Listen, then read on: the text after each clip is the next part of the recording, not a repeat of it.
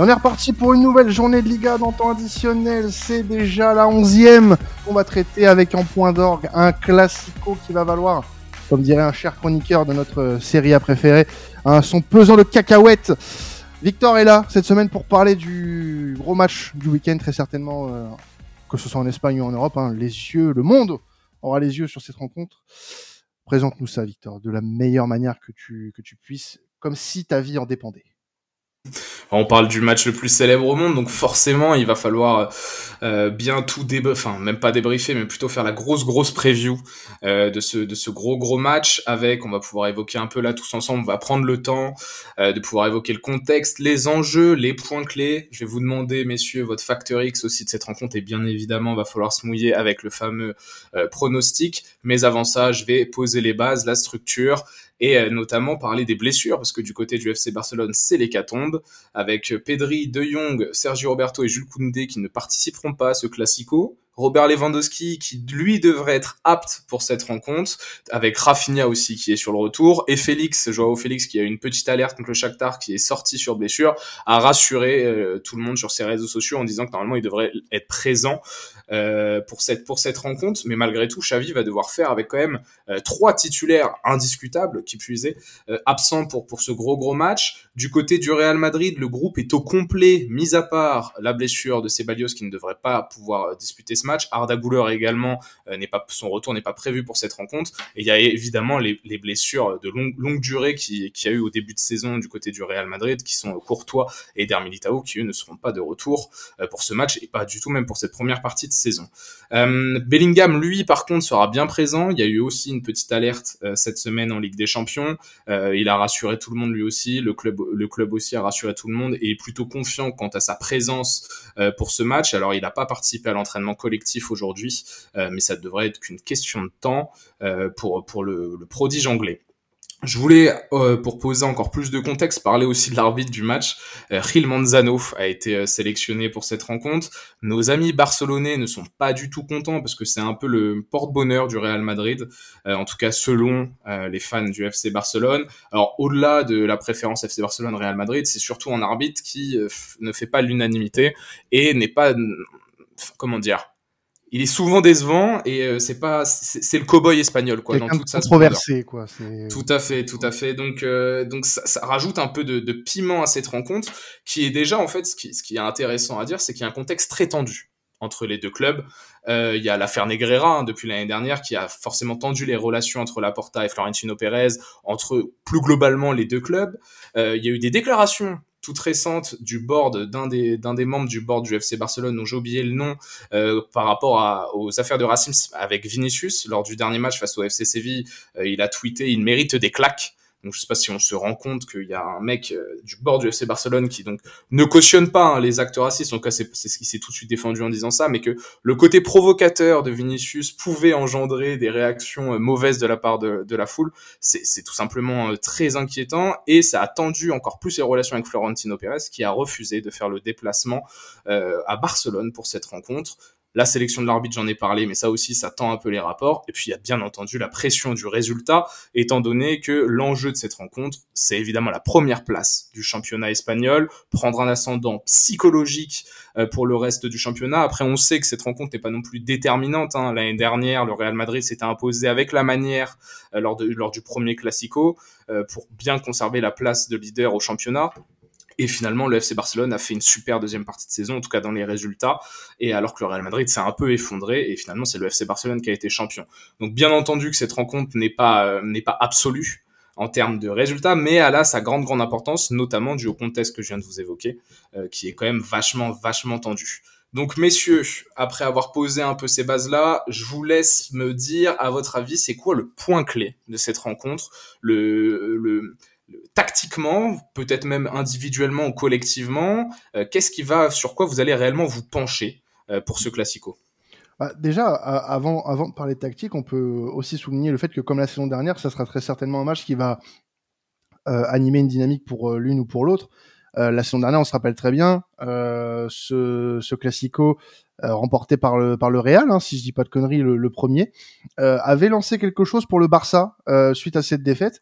Donc quel que soit le résultat, je pense pas que ça changera quoi que ce soit à la, dynamique euh, du Real Madrid ou, du Barça, parce qu'on sait très bien que que, le, que le Barça a, profité de cette victoire pour derrière enchaîner. Et le Real s'est totalement, euh, pas totalement effondré, mais avait perdu beaucoup de terrain suite à cette victoire. Donc attention à ne pas surinterpréter euh, un résultat d'un côté comme de l'autre. Maintenant, c'est vrai que, que tactiquement, on, on, peut se poser des questions. côté côté Real Madrid, tu, tu l'as dit, il y a, y a un groupe qui est au complet. On peut s'appuyer sur toutes les forces en présence qui, qui performent depuis, euh, depuis quelques, quelques semaines. Il y a eu ce petit revers, on va dire pour moi, pour moi c'est un petit revers, hein, c'est ce nul face à Séville, qui est pas une équipe qui, qui compte pour le moment en Liga cette saison. Et c'est là où euh, peut-être le le bas blesse pour le moment, c'est que dans des matchs comme ça, le, le Real a, a, du mal à, à terminer. Mais euh, honnêtement, pour moi, c'est extrêmement compliqué de, de, lire quelque chose parce qu'on a au-delà de ça un contexte qui est très tendu. Tu l'as dit très bien, et je pense que ça peut se, se traduire un petit peu sur le terrain. Est-ce qu'on aura le droit à un beau match tactique? Je ne sais pas. Euh, en tout cas, ce qui est sûr, c'est que je pense qu'il y aura énormément euh, de tension sur le terrain et que ça risque de nuire très certainement à, à, au jeu. Au spectacle. Au spectacle. ouais. Euh, moi, je, vous donne une clé, moi, qui me semble quand même euh, plutôt intéressante à observer. En fait, il y a, y, a, y a, une certaine dualité dans ces deux équipes. C'est-à-dire que désormais, on a une équipe du Real Madrid qui évolue dans un 4-4-2 en losange. Donc, il y a forcément, on va dire, c'est un précepte de base, mais une densité axiale supérieure du côté du Real Madrid. Tandis que le FC Barcelone et Xavi, lui, exploitent extrêmement bien la largeur du terrain. Donc, c'est un peu bateau, dit comme ça. Mais finalement, tactiquement, ça va être l'un, pour moi, des points clés de cette rencontre. C'est qui va prendre l'avantage? Est-ce que la densité axiale du Real Madrid, la qualité de passe dans les petits espaces, dans les combinaisons, vont réellement perturber ce bloc du FC Barcelone qui, depuis l'année dernière, on le sait, est une défense solide avec un portier Ter Stegen qui est extraordinaire. Là, la défense va être amputée quand même de Jules Koundé. Euh, il y a des Joao Cancelo est arrivé, qui est un contre-attaquant formidable, on le sait, mais qui défensivement a des lacunes. Mais voilà, cette densité axiale du Real Madrid, est-ce que elle va pouvoir réellement exploiter son plein potentiel, tandis que le FC Barcelone, qui eux s'appuient sur justement des latéraux très offensifs, euh, nous avons euh, Balde à gauche, Cancelo à droite, qui vont pouvoir jouer notamment de dédoublement. Nous avons Rafinha qui va pouvoir fixer en permanence sur son couloir. Il y a, y a cette clé un peu pour moi qui me semble euh, super intéressante. Va falloir voir comment Xavi va orchestrer tout ça, comment Carlo Ancelotti lui va essayer de contrer cette largeur parce que je vais pas vous mentir, mais euh, les latéraux du côté du Real Madrid, Carvajal est incroyable depuis le début de saison, donc je vais plutôt me concentrer sur le côté gauche. Mais euh, Ferland Mendy et Fran Garcia n'amènent pas du tout satisfaction. Kamavinga est peut-être même pressenti pour débuter le match en tant qu'arrière gauche. Est-ce que je pense d'ailleurs que c'est pas une mauvaise solution, malheureusement pour Kamavinga qui ne pourra pas encore une fois jouer dans son rôle préférentiel. Mais voilà, il y a cette, dualité axe-largeur entre ces deux équipes. Euh, évidemment hein, que le FC Barcelone aime aussi combiner dans les petits espaces, ont des joueurs qui aiment repiquer dans l'axe avec Joao Félix ou avec ce, point d'ancrage qui est Robert Lewandowski. Hein. Mais voilà, dans, la conception du jeu, il y a, un peu cette opposition qui, qui va être je pense, assez, assez sympa à observer, avec, comme tu l'as dit, euh, Quentin, et ça c'est clair, hein, avec la tension qu'il y a autour de ces deux clubs, les, histoires récentes, je suis pas sûr aussi que le spectacle soit vraiment d'un, extraordinaire, parce qu'en plus, ce ne sont pas deux équipes euh, qui, depuis le début de saison, nous ont proposé, euh, dans le jeu du moins, des choses super intéressantes. Bah justement, tu me fais, euh, tu me fais une bonne transition. En plus, tu as parlé de, de l'aspect tactique. Moi, je, je, voulais parler un peu plus des individualités parce qu'on voit qu'il y a quand même euh, bah, deux belles listes d'absents, même si au Real, c'est des absents qui sont peut-être euh, de un peu plus longue durée et qui étaient attendus dès le début de la saison. Mais là, quand on voit la liste de, de, blessés au Barça, ça commence à s'allonger. Et puis surtout, on est, on est sur des joueurs qui sont, qui sont clés, avec Koundé qui faisait un très gros début de saison, qui était solide, Lewandowski qui est vraiment le garant offensif, milieu de terrain, Pedri, De Jong qui ne sont pas là. Euh, ça, ça, risque, ça risque d'être problématique. Là où au Real, bah, il me semble que Bellingham euh, a confirmé, ou en tout cas le Real a confirmé que Bellingham serait présent, et c'est peut-être euh, le meilleur coup de boost possible pour le, Real en ce, en ce, début de saison. Et tu l'as dit, moi je trouve que le, le Classico, en tout cas le, le Classico de, de, ces dernières années, c'est peut-être un, un, des gros matchs où les individualités, où les exploits ressortent le plus. Euh, dans un football aujourd'hui où la dimension tactique prend, prend encore euh, davantage de place, où il y a de plus en plus de coachs qui, ont une, euh, une une idée bien définie de, ce qu'ils veulent mettre en place, euh, je pense qu'on va pouvoir compter euh, sur, euh, sur des individualités fortes, surtout du côté du Real Madrid, au vu de la liste d'absents. Et je pense que ça peut faire une différence parce que quand tu vois que même avec bah, les absences longue durée de Courtois, de Militao par exemple, et puis sans un vrai neuf, le Real est capable bah, d'aligner au milieu de terrain des joueurs comme Kroos, comme Valverde, comme Bellingham. Euh, et puis devant de mettre Rodrigo Vinicius, je pense que ça peut faire la, différence euh, pour le Real dans ce début de saison où justement euh, le Real a su compter sur un, très gros Bellingham pour, pour se sortir de, de, de, matchs un peu compliqués parfois. Et tu parlais d'une clé tactique tout à l'heure, Victor, on est en plein dedans en fait avec ces absents du côté du Barça. Karel l'a rappelé, Pedri, De Jong absent au milieu de terrain. Euh, l'absence de Jules Koundé euh, dans, dans l'axe peut aussi euh, poser, poser problème. Elle est là aussi, la clé de ce match peut-être pour le Real Madrid, et qui force très bien depuis le début de saison dans ce, dans ce secteur du jeu, dans, ce, voilà, dans, ce, dans cette percée axiale, c'est que tu as un Bellingham qui est tonitruant, qui peut être en effet en, un boost euh, très très important pour les merengues.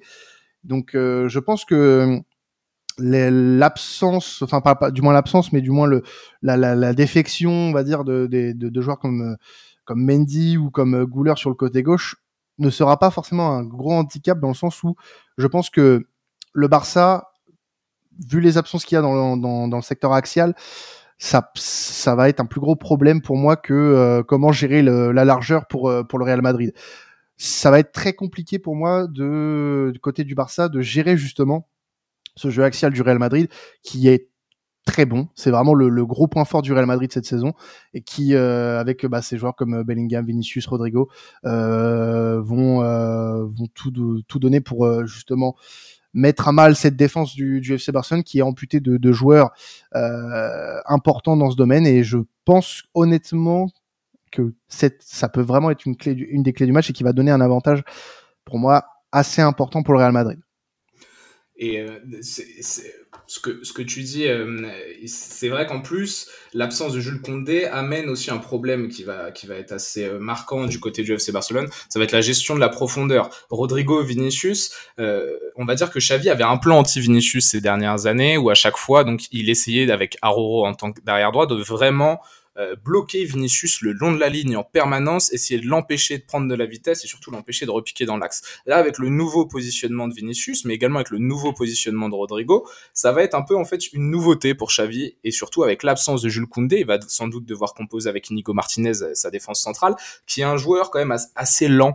Euh, dans les dans les prises de décision, assez lent même physiquement. Euh, donc va falloir le Real Madrid, il y aura un vrai enjeu autour de ça. C'est Maintenant, je vous... problématique cette gestion de la profondeur en fait, parce que là là tu nous vends une défense qui est vraiment euh, une défense charrette. Donc là, là pour le coup. Non, parce qu'il y a Aroro, il y a Aroro qui compense. Ouais, ouais, ouais. donc et, et, en fait, c'est moi, je vais, c'est la transition est parfaite parce que pour moi, justement, mon facteur X du côté du FC Barcelone, je vous demanderai le vôtre juste après. Et moi, c'est Joao Cancelo. Mm. Parce que au-delà de ses qualités de contre-attaquant qu'on loue depuis des années, euh, c'est un joueur fantastique techniquement. Euh, il apporte vraiment du 109 au, au FC Barcelone. C'est vraiment une recrue de luxe. Euh, là, je pense que défensivement, il va avoir beaucoup de boulot, de compensation. Il va devoir être très rigoureux. Aroro, lui, bien sûr, compensera et bien sûr mènera la vie dure à Vinicius. Mais au-delà de Joao Cancelo, de ce qu'il va apporter offensivement, il aura un rôle pour moi déterminant défensivement, parce que même Oriol Romeo, qui sera sans doute titulaire au vu des absences au milieu de terrain dans ce rôle de numéro 6, qui euh, certes fait le job, mais qui franchement n'est pas resplendissant non plus, faut pas se voiler la face, lui aura beaucoup beaucoup de mal, je pense, à pouvoir contenir ce milieu de terrain, Bellingham, les déplacements de Bellingham, et de pouvoir compenser à chaque fois aussi les percées, les prises de profondeur de Rodrigo ou bien de Vinicius. Donc Cancelo, moi, est clairement mon facteur X de cette rencontre, non pas offensivement, mais plutôt défensivement. Bah, je, sais, sais pas ce qu'en pensent les autres, mais je pense que le travail euh, de Cancelo, euh, si euh, s'attelle vraiment à donner un peu plus d'importance à son travail défensif, va nuire justement à cette prise de largeur de la part des, joueurs catalans. Parce que si tu dois gérer l'espace qu'il y a derrière toi, forcément tu seras peut-être un peu moins, tu auras peut-être un peu moins de jus pour donner un petit peu de ta personne sur les phases offensives. Parce que il va falloir aller les, les contrôler, les, les, les, loulous là qui vont essayer de te prendre dans le dos. Donc euh, pour moi, en effet, le, facteur X est bien ciblé dans le sens où euh, il va falloir essayer de compenser aussi avec un Inigo Martinez qui euh, n'a pas n'est pas un foudre de guerre hein, quand on parle de vitesse. Donc est-ce que c'est pas la faille à exploiter pour le Real Madrid puisque si Nigo Martinez est du même côté de Cancelo, c'est là où pour moi il, y aura un problème. Je pense qu'il sera, à gauche, j'espère pour le Barça et pour et pour Xavi qui va opter pour ça. Mais je je, je suis pas certain que Cancelo arrivera à faire ce, euh, ce cet équilibre entre son, son apport défensif et offensif sur ce match. L'avantage du FC Barcelone, et c'est là où c'est très intéressant, c'est au moins Rafinha est de retour de blessure. Et donc Rafinha va pouvoir quand même continuer à, enfin, va pouvoir permettre à Xavi de continuer d'exploiter la largeur sur ce côté droit. Euh, et donc même si Cancelo doit rester un peu plus derrière, peut-être même venir apporter du soutien un peu plus axial, euh, les phases de contre-attaque, les phases de transition pourront être menées tout de même sur ce couloir droit grâce au retour de blessure de Rafinha qui est vraiment à ne pas sous-estimer, euh, même si c'est pas un joueur moi que je porte forcément dans mon cœur et que je trouve que le FC Barcelone c'est un peu juste pour lui quoi, enfin c'est un peu trop fort pour lui entre guillemets. Là il aura un rôle prépondérant pour pouvoir justement permettre à Xavi de continuer d'exploiter parfaitement cette largeur. Il faudra voir hein, comment, comment Cancelo euh, gère aussi cette dimension défensive parce que ça n'a jamais été un joueur qui aimait vraiment euh, euh, donner sur cet aspect-là. même à Manchester City, c'est justement pour ça aussi tactiquement qu'il avait été drop par Pep Guardiola pour pouvoir ramener aussi un peu de solidité dans, dans sa surface à lui. donc je pense qu'il y a beaucoup beaucoup qui va se, jouer là dans, ce classico-là, dans, dans, le sens où bah, le Real va devoir euh, appuyer sur ce côté-là, et je pense que le Barça va devoir aussi appuyer offensivement euh, sur, sur le côté de, de Cancelo. Euh, donc je pense que beaucoup du match va se jouer ici, et puis moi j'ai aussi envie de voir côté Barça comment, comment évolue Joao Félix, parce que je trouve qu'il prend vraiment beaucoup d'épaisseur sur, sur ces dernières semaines. Alors là j'ai en tête aussi, je suis un peu marqué par sa passe décisive contre Bilbao, où vraiment la prise de balle plus la passe décisive en profondeur pour Gouillou est vraiment, c'est c'est du grand art. Il n'y a, y a, pas, y a pas énormément de joueurs, c'est triste, hein, mais il n'y a pas énormément de joueurs actuellement au Barça qui, qui ont aussi cette, cette capacité technique pour faire, pour faire ça actuellement. Et puis j'ai aussi, envie de voir comment les, les jeunes euh, de la Masia euh, gèrent ce classico, parce que sur ces dernières semaines, c'est aussi eux qui tiennent un peu la baraque pour le Barça. On a vu encore euh, Firmin Lopez faire un très gros match contre le Shakhtar hier, il me semble, c'était hier ou mardi, je sais même plus. Je suis perdu totalement dans mes semaines. C'était mercredi, c'était hier. Voilà, on est jeudi, on enregistre jeudi. Firmin Lopez qui marque encore qui fait un bon match. Je l'ai dit, Gouillou qui marque euh, contre Bilbao alors qu'il venait de rentrer. Euh, va falloir voir comment les jeunes de la Masia abordent aussi ce, ce classico parce qu'ils vont avoir un rôle à jouer, euh, mine de rien. Est-ce qu'on se tenterait pas un petit prono avant de passer à la suite, Victor? Tout à fait, tout à fait, tout à fait. Euh. j'allais, j'allais rebondir, j'allais rebondir sur les jeunes de la Masia parce que oui, effectivement, euh, j'en ai pas beaucoup parlé, mais c'est, c'est clairement un facteur X du côté du FC Barcelone également. Euh, pour moi, le Real est favori au vu des absences. Euh, même si c'est un déplacement, même si c'est en déplacement, c'est à l'extérieur, c'est au stade olympique de Barcelone. Euh, je pense que le Real est favori. Je verrais bien une victoire 2-1. Voilà, des hommes de, de, Carlo Ancelotti. Alors ça peut très bien faire match nul également. Euh, mais il y a, attendez-vous à ce qu'il y ait beaucoup, beaucoup de tension que ce soit du côté des supporters, du côté des staffs, des boards et tout. Euh, ce match-là, euh, ça sent, euh, la bagarre. le piment, quoi. La bagarre, la bagarre. On, on, va rester sur le même prono ici de 1 pour le Real. Je pense que le Real, pour moi, a un avantage considérable dans l'axe et va, va appuyer dessus. Tony, Karel, Karim, si vous voulez donner votre prono, c'est maintenant, messieurs. Vas-y, Tony. Moi, je dirais 1-1, match nul parce que, enfin, après moi c'est un avis perso, mais j'ai encore du mal euh, avec euh, cette attaque euh, à deux, bien que euh, Bellingham fait de grandes choses, mais j'ai l'impression que ça va peut-être pas suffire. Et comme tu as dit, ça va être un match sous tension où les deux parties vont être vraiment, bah, en fait, totalement concentrées là-dessus et comme des gladiateurs. Mais pour moi, ça va se jouer vraiment sur un nul. Moi, franchement, je dirais, moi, je dirais petite victoire du Real en zéro. Et si vous voulez mon avis, euh, Tony avait parlé de match sous tension. Il y aura sûrement des cartons rouges qui vont tomber. Ah, le prono carton rouge, ça on le prendra pas en compte. Vas-y, Karim. Et bah ouais, bah moi je, laisse la courtoisie à Tony de parler avant moi, il me vole mon prono. non, mais en vrai, j'allais dire un partout aussi, parce que je vois bien un match, euh, bah, comme l'a expliqué aussi euh, Victor euh, en, préambule, en, preview, un match bien, bien sous tension, bien haché, et, je pense que ça va être encore un peu trop tôt dans la saison pour, pour voir une vraie différence qui se fait, même s'il y a beaucoup d'absence au Barça. Et puis vas-y, je, je vais parler d'un buteur, j'ai parlé de Joao Félix, je le vois bien marquer un, premier but dans, le Classico pour, euh, pour lui. Eh bien, c'est noté. Cette onzième journée euh, de Liga n'est pas seulement signe de Classico, il y a aussi de belles rencontres. Euh, on va parler un petit peu du, Real Betis, Victor. Le Real Betis qui, après 10 journées, est neuvième avec 14 points, un bilan un peu déceptif. On va pas se mentir, on voyait peut-être le Betis un petit peu plus haut en, en ce début de saison après 10 matchs. la question que, tu, que tu vas te poser, c'est qu'est-ce qui manque aujourd'hui au Real Betis pour passer un cap et lancer réellement sa saison Ouais, tout à fait. En fait, on a un bilan au bout de 10 journées, 9e, 14 points, 3 victoires, 5 matchs nuls, 2 défaites. Euh, on a une équipe du, du Real Betis qui est, qui est décevante, qui fait un début de saison vraiment mitigé. Euh, alors, il y a plusieurs explications à ça. Il y a bien évidemment la blessure de Nabil Fekir, euh, qui devrait être de retour dans les prochaines semaines. On a là récemment la blessure de Marc Bartra, qui va être absent 3 mois avec une lésion au, au tendon d'Achille, qui, je crois, est remplacé. Je crois que c'est peut-être déjà officiel, je suis pas sûr, mais euh, par Socratis, donc signature d'un défenseur libre du côté des, des Verdi Blancos.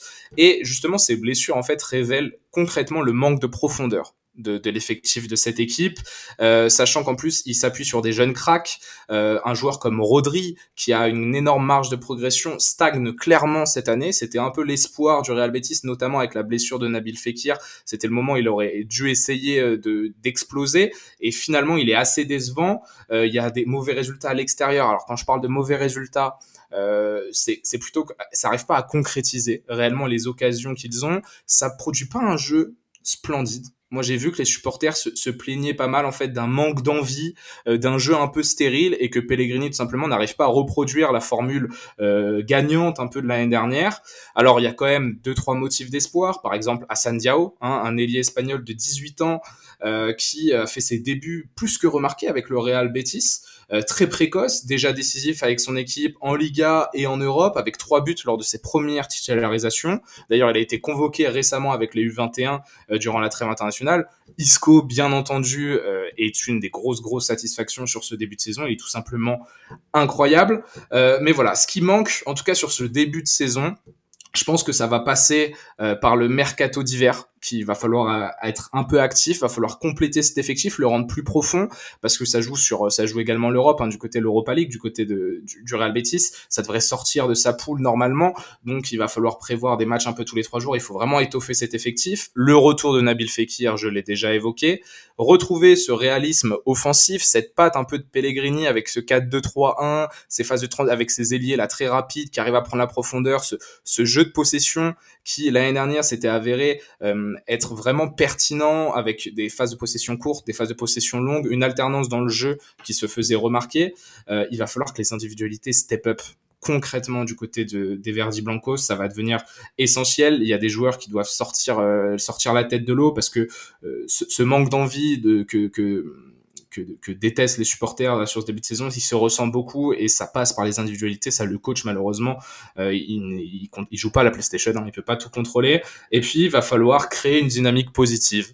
Euh, enfin lancer ce début de saison. Ils ont un calendrier favorable en plus en ce moment. Malheureusement, ils enchaînent les matchs nuls, notamment à l'extérieur.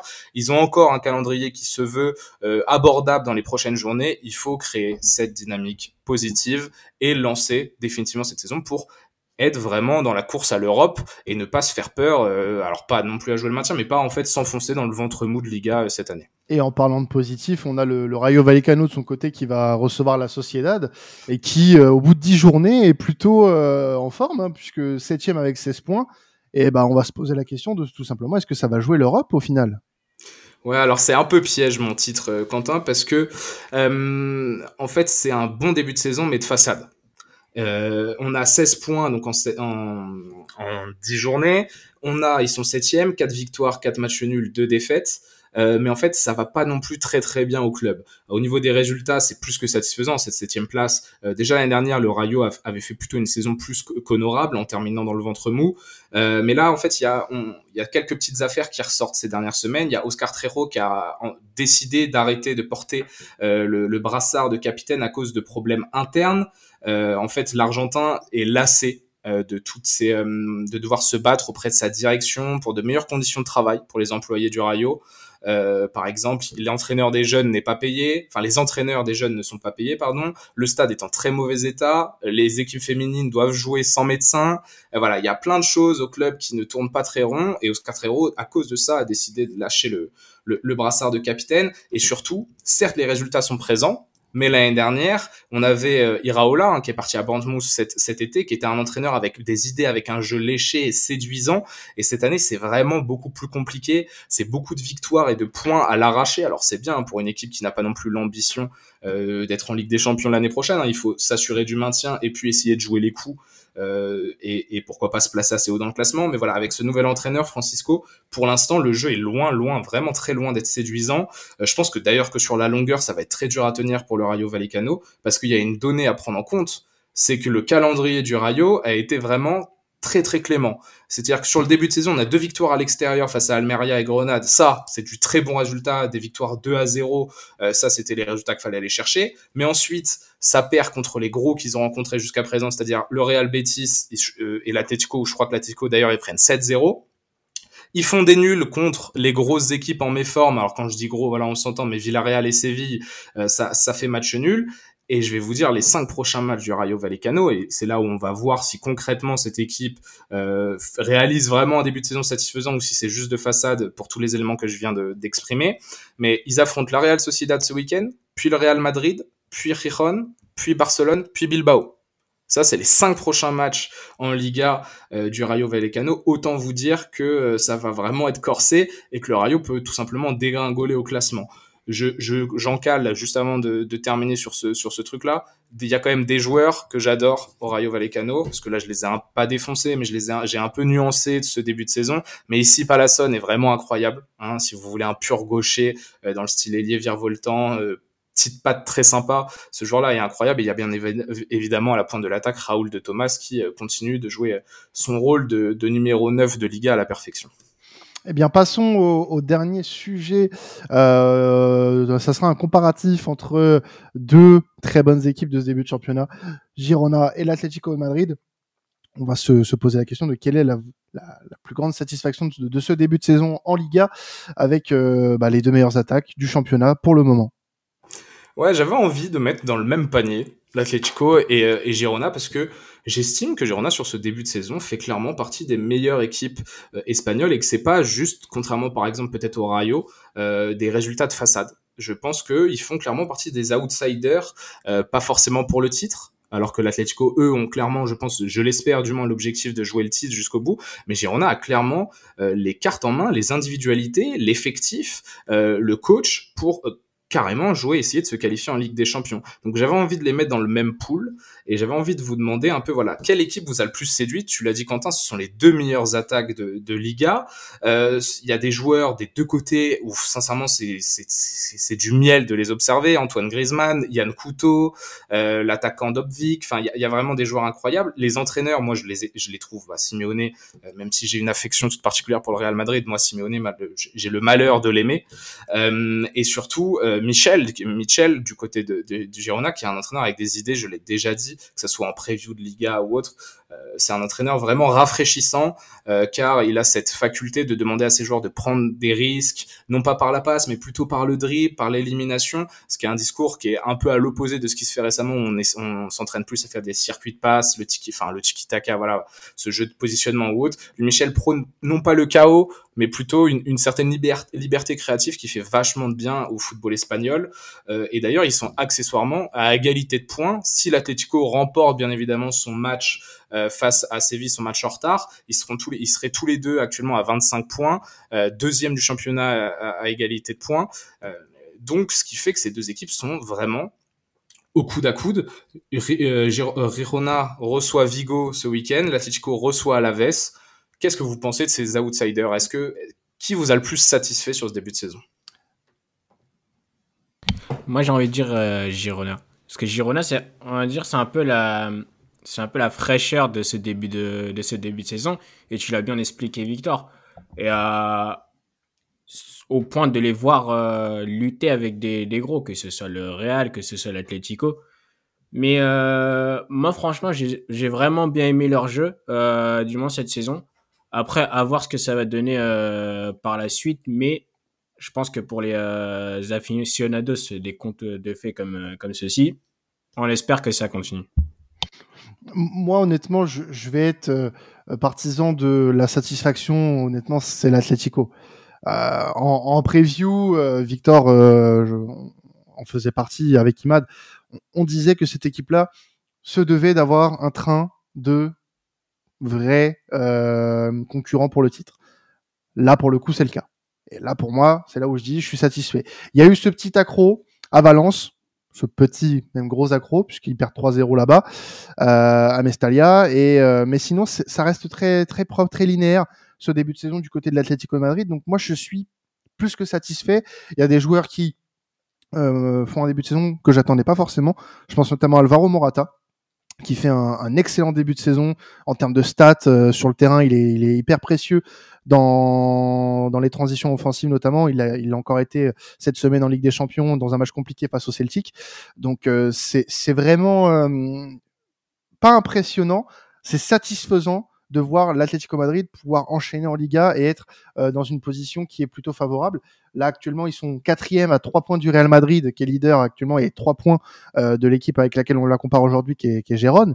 Euh, Gérone, moi, je, je, je, suis hyper séduit par ce qui se passe depuis le début de saison. On en a parlé à plusieurs reprises déjà euh, de, dans, dans cette émission depuis la reprise c'est vraiment l'équipe coup de cœur de ce début de saison, l'équipe qui, te donne envie de découvrir d'autres choses en Liga. Tu as cité le nom des joueurs qu'il fallait suivre du côté de Jérôme, Victor. Euh, vraiment, euh, pour le coup, euh, c'est une équipe qui est assez impressionnante. Je me rappelle d'un match il y a, je crois, il y a un mois. C'était après la trêve de, après septembre. En, Liga où il vraiment tu avais l'impression qu'il qu marchait sur l'eau. Je crois que c'était contre Mallorca, il me semble, où il gagne assez largement. Et vraiment, euh, j'ai pas senti une équipe qui, euh, bah, l'année dernière, euh, galérait pour être dans le milieu de tableau. Moi, j'ai vu une équipe qui, là, qui peut avoir des ambitions, qui peut se dire, bah tiens, est-ce qu'on n'irait pas jouer le top 6, voire peut-être un peu plus? Le jeu qui est, amené par Mitchell depuis le début de saison te laisse penser à voilà, ce, petit chaos te laisse prendre des risques et ces risques pour le moment sont payants. Est-ce que sur le long terme, c'est une stratégie qui va payer à voir. Euh, il y a aussi les gros matchs qui vont être euh, intéressants pour euh, pour Gérone. Donc moi je, suis très impatient, mais en tout cas s'il y a une satisfaction réellement, je vais la mettre du côté de, l'Atlético de Madrid, de par son statut et pour moi c'est respecté. Gérone est, un, est, une, anomalie, mais une très belle anomalie de ce début de saison. Donc voilà, je peux dire que les deux équipes me satisfassent, mais je suis plus côté euh, Atleti pour le coup. Bah moi si je, trouve que c'est deux projets qui sont quand même euh, qui sont quand même plutôt opposés dans l'idée et je suis d'accord avec Quentin, je trouve que tu as quand même des joueurs à l'Atlético qui vivent une, une, deuxième jeunesse là, parce que t'as pas vraiment un rafraîchissement d'effectifs. Euh, c'est des joueurs qui sont là depuis un, depuis un certain temps, euh, dans le championnat et puis sur la scène euh, du football européen depuis un certain temps. Alors moi, ça me fait très plaisir de voir Griezmann de retour à un niveau qui est, qui est exceptionnel. Tout simplement, on se réattend en fait à le voir décisif chaque week-end et, et je pense que ça en dit déjà long. Euh, Morata qui empile les buts et qui a l'air d'être très en confiance. Euh, c'est un joueur, je trouve, qui, a beaucoup manqué de confiance euh, pendant sa carrière, mais c'est pas pour autant qu'il qu n'avait pas de qualité. Mais je trouve que l'aspect mental a, beaucoup joué chez lui et j'ai l'impression que là, il est vraiment, euh, bien, qu'il est vraiment dans une zone de confort qui lui va bien, dans un effectif qui fonctionne bien. Mais globalement, tu as des cadres, as des cadres qui sont à peu près les mêmes, qui nous parlent, euh, et on a rajouté des joueurs quand même d'expérience là où Gérone, je trouve que la construction d'effectifs est quand même super séduisante.